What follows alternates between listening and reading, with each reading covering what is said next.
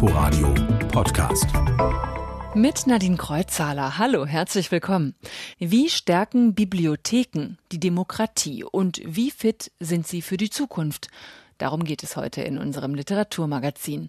Außerdem stellen wir Ihnen Nachtleuchten vor von Maria Cecilia Barbetta. Der Roman ist für den Deutschen Buchpreis nominiert.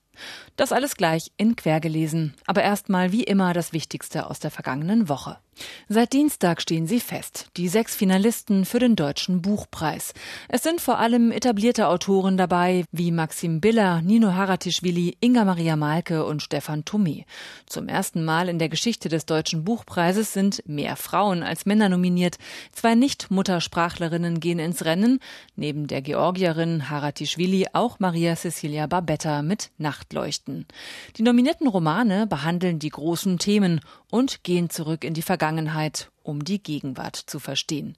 Das Vergangene ist nicht tot, es ist nicht einmal vergangen. So fasste es Christine Lötscher, die Sprecherin der Jury, mit einem Zitat von William Faulkner zusammen. Die Kandidaten erzählen fabulierend, spekulierend und verspielt, so Lötscher weiter, ohne einfache Wahrheiten bereitzuhalten. Im Rowold Verlag da brodelt es, seitdem vor zwei Wochen bekannt wurde, dass Florian Illies ab Januar neuer Verlagschef werden und damit Barbara Laukwitz ablösen soll.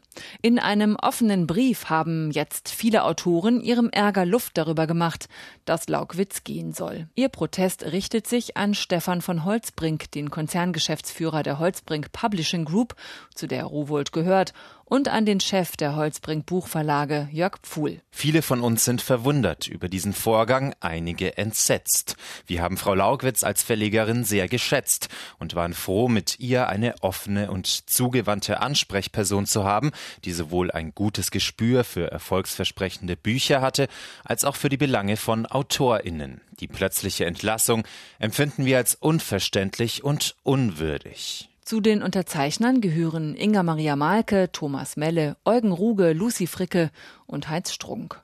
Schon zuvor hatten namhafte Schriftsteller in der Frankfurter Allgemeinen Zeitung Kritik geübt. Jonathan Franzen, Paul Auster oder Elfriede Jelinek. Warum Barbara Laukwitz gehen muss, darüber wird weiter spekuliert. Holzbrink spricht von unüberbrückbaren Meinungsverschiedenheiten. Das waren die Neuigkeiten der Woche. Wir steigen in die Sendung ein mit einem Roman, der in diesem Jahr vielleicht den Deutschen Buchpreis gewinnen könnte. Nachtleuchten von Maria Cecilia Barbetta. Die Autorin kommt aus Argentinien, lebt aber seit 22 Jahren in Berlin und schreibt auf Deutsch. Vor zehn Jahren hat sie mit ihrem Roman Änderungsschneiderei Los Milagros für Aufmerksamkeit gesorgt. ARD-Kulturreporter Jan Ehlert hat beide Romane gelesen. Ihr erster Roman war ein Farbenrausch. Seitenlang zählte Maria Cecilia Barbetta in Änderungsschneiderei Los Milagros unterschiedliche Farbtöne auf, von Nacktschneckenschwarz bis Altrosa und Fuchsia. Und diese Freude an den Farben findet sich auch in ihrem neuen Roman wieder. Die Blüte eines Baumes ist nicht nur rot, sie ist eine einzige faulige Melange aus Blutorange, Nelkenrot, Lippenstiftrot, Erdbeerrot, Merinorot, Rosenrot, Karminrot, Nagellackrot, Brillantrot. Dieser besondere Blick auf die Wörter, die Lust am Entdecken neuer Ausdrücke, das ist es, was die Sprache der 1972 in Buenos Aires geborenen und 1996 nach Berlin eingewanderten Schriftstellerin auszeichnet. So finden sich in Nachtleuchten wunderschöne Wortspiele wie die Umkehr der Forderung Ausfahrt freihalten in Freiheit aushalten oder die Werbung einer Pension, die durch den Verlust eines großen Z nun immer frei ist. Dass sie keine Muttersprachlerin ist, sondern Deutsch erst in der Schule lernte, sieht Babetta dabei als großen Vorteil. Es kann sein, dass man dann einen etwas anderen Blick hat, vielleicht auch ein bisschen einen Blick wie, wie von einem Kind, weil ich freue mich über diese Sprache und ich freue mich über, über Wörter und ich finde Wörter schön. Doch während ihr erster Roman mit Leichtigkeit von der Liebe erzählte, geht es in Nachtleuchten um sehr viel ernstere Themen. Das Buch spielt in Argentinien im Jahr 1974. Der gestürzte Präsident Juan Perón hat wieder die Macht übernommen, doch die Lage ist alles andere als stabil. Mordkommandos ziehen durch das Land und im Stadtteil Ballester, dem Hauptort der Handlung, in dem auch die Autorin selbst aufwuchs, treibt ein Triebtäter sein Unwesen. Und diesmal wird Babettas Liebe zu ungewöhnlichen Formulierungen zum Problem. Als ein Vater seine Tochter auffordert, den Täter zu identifizieren, schreibt sie ganz ohne ironische Brechung Lass uns kostbare Zeit nicht verplempern, Ariadna. Ein Nicken von dir und wir können diesen Albtraum ad acta legen. Ist er der Tu nicht gut, der dir Ungebührendes aufgenötigt hat? Das wirkt gedrechselt und beinahe unfreiwillig komisch genauso wie die Bezeichnung der Schülerinnen einer Klosterschule mit so altmodischen Begriffen wie junges Gemüse und Grünschnäbel. Die beste Freundin ist eine Konfidentin, man hat keine Vorahnungen, sondern auguriert. Durch den bemühten Versuch, sie besonders zu machen, wirkt die Sprache hier überfrachtet. Die Geschehnisse in Argentinien geraten in den Hintergrund und werden holzschnittartig nur durch Dialoge in die Handlung eingebaut. Hervorzuheben sind dagegen die wunderbar liebenswerten Figuren. Für Maria Cecilia Barbetta hat das gereicht, um mit Nachtleuchten, erschienen im Fischer Verlag, auf die Shortlist für den Deutschen Buchpreis zu kommen. Zu Unrecht, wie Jan Ehlert findet. Wenn Sie sich lieber selbst ein Bild machen wollen, dann leihen Sie sich den Roman doch einfach aus in einer der vielen öffentlichen Berliner Bibliotheken. Ich habe nachgesehen, er ist auf jeden Fall im Bestand.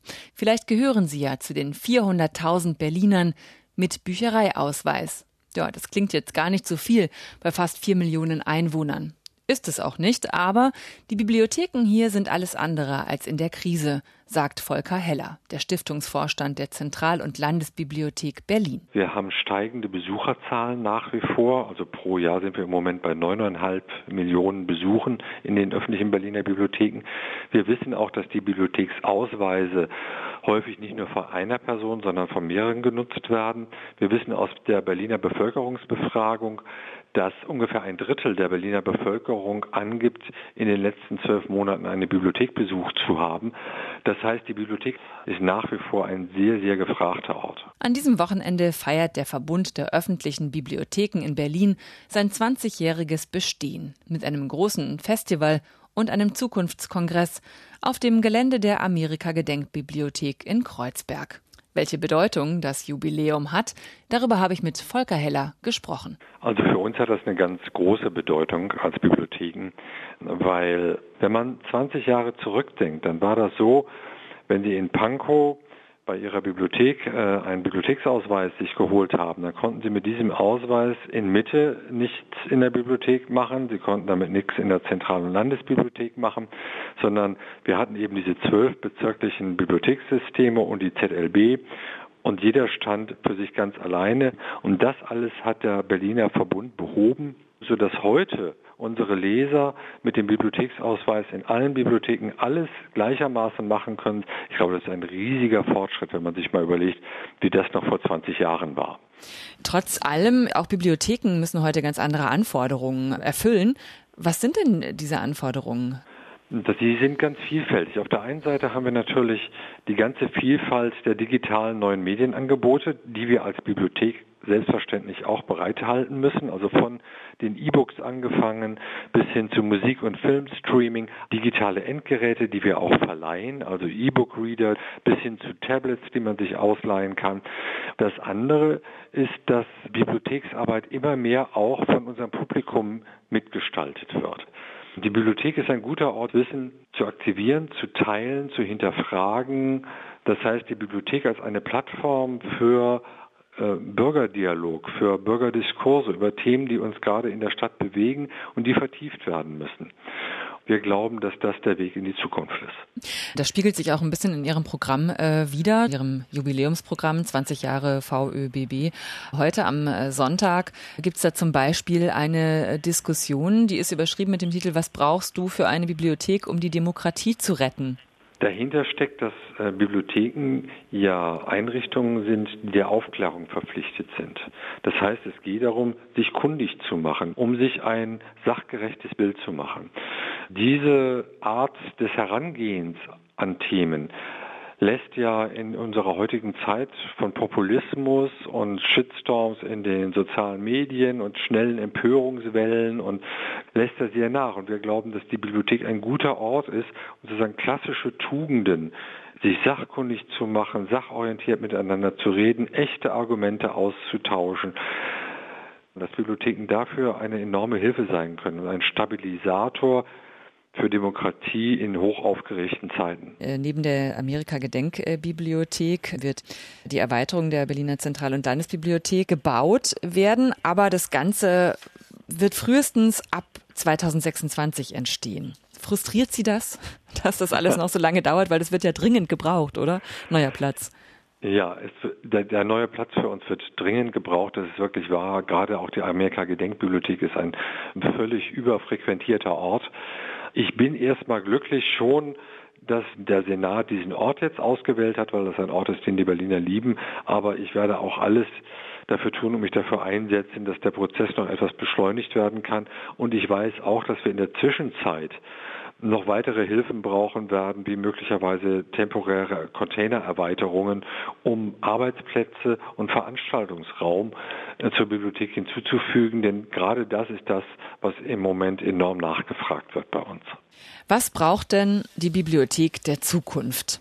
Sie braucht natürlich einladende Räume, vor allen Dingen flexible Räume, in denen man sehr schnell Arbeitsflächen umrüsten kann zu einem Veranstaltungsort, in dem man Einzelarbeitsplätze genauso wie Gruppenarbeitsplätze hat, in denen man laute Zonen hat, also wo diskutiert und auch gestritten werden kann, genauso wie man leise Zonen braucht, wo kontemplativ gelesen, gearbeitet werden kann. Also eine große räumliche Vielfalt. Volker Heller, der Chef der Zentral- und Landesbibliotheken. Das Festival zum 20-jährigen Jubiläum des Verbunds der öffentlichen Bibliotheken läuft noch rund um die Armee Amerika-Gedenkbibliothek in Kreuzberg. Sie ist immer ein verlässlicher Seismograph für die Problemlagen unserer Zeit, Juli C. Mit Unterleuten ist ihr vor zweieinhalb Jahren ein großer Wurf und Bestseller gelungen. Ihr neuer Roman heißt Neujahr. Letzte Woche hat sie ihn beim Internationalen Literaturfestival vorgestellt, hier in Berlin, das heute zu Ende geht. Meine Kollegin Ute Büsing hat das neue Buch von Juli C. gelesen. Erster Erster will Henning werden am Vulkanberg auf Lanzarote. Den bezwingt er am titelgebenden Neujahr mit dem Rad. Vom Ferienort Playa Blanca aus wagt er ungenügend ausgerüstet den steilen Aufstieg zum Gipfeldorf Femes. Bei jedem Schritt stoßen seine Zehen an das Innenfutter der Turnschuhe, die fürs Joggen, nicht fürs Radfahren gemacht sind. Die billige Radlerhose schützt nicht ausreichend vor dem Scheuern. Henning hat kein Wasser dabei und das Fahrrad ist definitiv zu schwer. Ich bin dann mal weg, so hatte sich Henning von seiner Frau Theresa und den zwei kleinen Kindern verabschiedet. Über die Feiertage haben der Sachbuchlektor und die Steuerberaterin aus Göttingen eine Scheibe Haus am Meer für zwei Wochen gemietet. Emanzipierte Menschen, Anfang 40 sind sie. Sie funktionieren. Die Kinderaufzucht wird geteilt, wobei Henning die Hauptlast trägt. Ein überforderter moderner Vater. Typisch C. Angstattacken fallen ihn unberechenbar an, wie ein wildes Tier. Es beginnt mit einem Brennen im Zwerchfell, wie eine Mischung aus Lampenfieber und Flugangst. Sein Herz fängt an zu rasen, dann zu stolpern. Hennings Körper und Geist geraten außer Kontrolle. Die Bergtour wird ihm nun zum Erweckungserlebnis. Wie unheimliche Werte an der Pforte zum Unbewussten weisen ihm ein Hirte und ein Gärtner den Weg zu einer abgelegenen Kunstgalerie in einer alten Finca. Die dort ansässige Künstlerin, die den Entkräfteten aufpäppelt, bemalt Vulkansteine. Genau solche wie Hennings Mutter früher zum Zuverdienst. Da war etwas passiert hier im Haus, sagt Lisa. Es wurde schon als Ferienhaus vermietet, als hier noch alles fehlte. Dann muss etwas schiefgegangen sein. Zwei kleine Kinder wurden halbtot aufgefunden. Auf der Hälfte kippt Juli C.'s kunstvoll konstruierter Familienroman in einen Psychothriller. Hennings Schutzpanzer zerbröselt. Schicht um Schicht wird darunter ein frühkindliches Horrorerlebnis freigelegt, das ursächlich für Hennings Angststörung ist. Ob am Ende aber wirklich alles wieder gut Henning geheilt ist, lässt Julie C. in ihrem klugen Familiengeheimnisbuch offen. Neujahr von Julie C. ist bei Luchterhand erschienen. Zum Schluss habe ich noch einen Veranstaltungstipp für Sie. Jan Wagner, preisgekrönter Lyriker, stellt morgen Abend im Literaturhaus Berlin seinen neuen Gedichtband vor. Die Live Butterfly Show heißt er. Zur Seite steht ihm dabei der Zeichner und Illustrator Christoph Niemann und die beiden werden den Abend sicher in eine unterhaltsame Show voller Poesie verwandeln. Für Sie jetzt hier der erste Satz daraus, der letzte, in quer gelesen. Für heute. Alter Biker steigt schnaufend von seiner Maschine, knarzend in seinem Leder, langhaarig, steif wie eine Mumie aus der Bronzezeit. Einen schönen Sonntag noch wünscht Nadine Kreuzzahler. Inforadio Podcast.